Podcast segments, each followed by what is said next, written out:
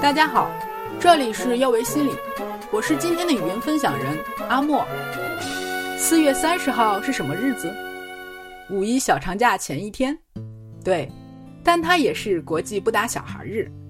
这个节日由美国反体罚组织有效管教中心一九九八年发起的。节日通过各种活动宣导反体罚的儿童人权观念。他们的口号是：“请来试试看。”至少在今天不要打小孩，或者你将会发现，今天过后的每一天，你都不需要打小孩了。教育孩子，请用理性代替粗暴。可能有些家长会说：“我以前小时候也挨打，怎么现在的孩子打不得？”别想着随便打几下没事儿，动手啊有危险。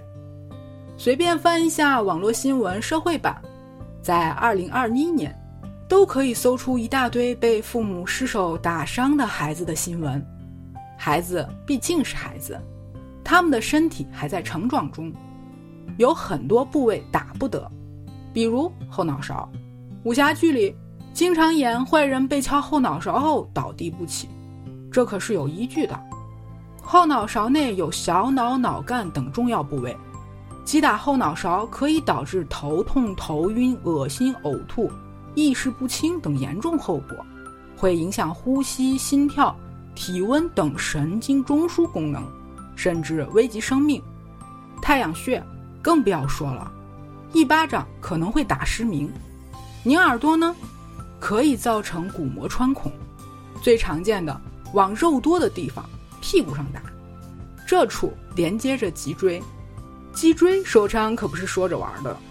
另外。打屁股容易伤到孩子的肾脏，严重的话会引起脑损伤。大家可能觉得危言耸听，可是你能保证你每次动手都恰当好处不过火吗？动手一时爽，后果不敢想呀。有研究表明，常年体罚会带来严重的心理问题，亲子关系紧张，甚至影响智力。美国惩戒与家庭暴力。专家对一千五百一十名二到九岁的儿童进行了四年的跟踪研究后发现，在八百零六名二到四岁的儿童组中，未遭体罚的儿童智商的平均数比经常挨打者高出了五分，而另一组七百零四名五到九岁的儿童，这一差距是二十八分。事实上。对于平时打屁股之类比较轻的体罚，虽然不会直接造成肌肉肢体的损伤，但是疼痛的感觉会通过神经中枢的传导，使大脑受到刺激。而较早前已有日本的科学家研究表明，长期被体罚可能导致儿童脑萎缩。挨打是真的会影响智力，研究人员因此建议，在任何情况下。孩子都打不得。另外，打孩子可能会触犯法律。二零一六年三月，我国首部反家暴法开始实施。反家暴法明确提出，监护人应当以文明的方式教育孩子，不得实施家庭暴力。孩子在遭遇家暴，有关部门可主动介入。监护人施暴将被撤销监护资格。未成年人还可以申请人身保护令。可能有人会说，人不打不成器呀。跳远数据显示，受到家庭暴力的孩子有不良行为的比例明显高于其他孩子。其中，百分之二十五点七的孩子自卑，百分之二十二点一的孩子冷酷，百分之五十六点五的孩子暴躁，而这些都是未成年人犯罪的潜在动因。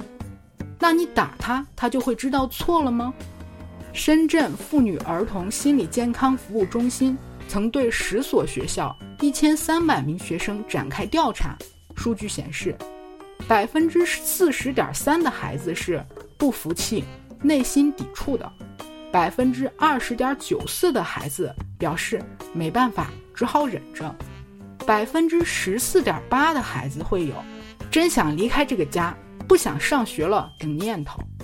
啰啰嗦嗦说了这么多。你还认为打孩子没问题吗？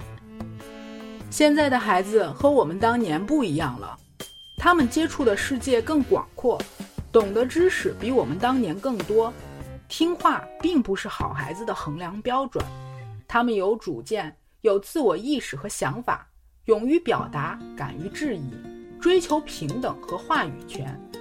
孩子已经变了，教育孩子的方法难道不应该改变吗？家长要明白，惩罚是为了让孩子改变。而不是为了惩罚而惩罚，更不是为了发泄自己的情绪而动手。动手呀，不可怕，可怕的是把动手当成了唯一的选项。对于幼儿期的孩子来说，如果他做错了事，你可以适当的打打小手，告诉他这样是不对的。而当他逐渐成长，自尊心和认知能力增强，要尽量和他讲道理。惩罚他要注意场合。作为成年人，在众人面前被埋怨训斥都是非常痛苦的经验，何况是孩子。最重要的是，在孩子犯错时，家长要善于控制自己的情绪，不要在发怒的时候动手。对于孩子来说，练字、面壁思过、做家务、减少亲密行为、承担犯错的后果，等等等等。那些不愉快的体验都是惩罚，惩罚不是目的，而是手段。爱孩子最好的方式是协助他成为更好的自己。下次如果要扬起手了，爸爸妈妈问问自己：除了打，我还有什么办法？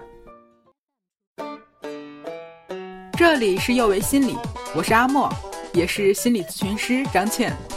虽然我们只是心理学界的一棵小树苗，但是我们努力做到我们的最好，用真诚的态度、客观专业的方式，向每一位愿意关注我们的人分享一切你想知道，而我们又恰巧了解的心理学知识。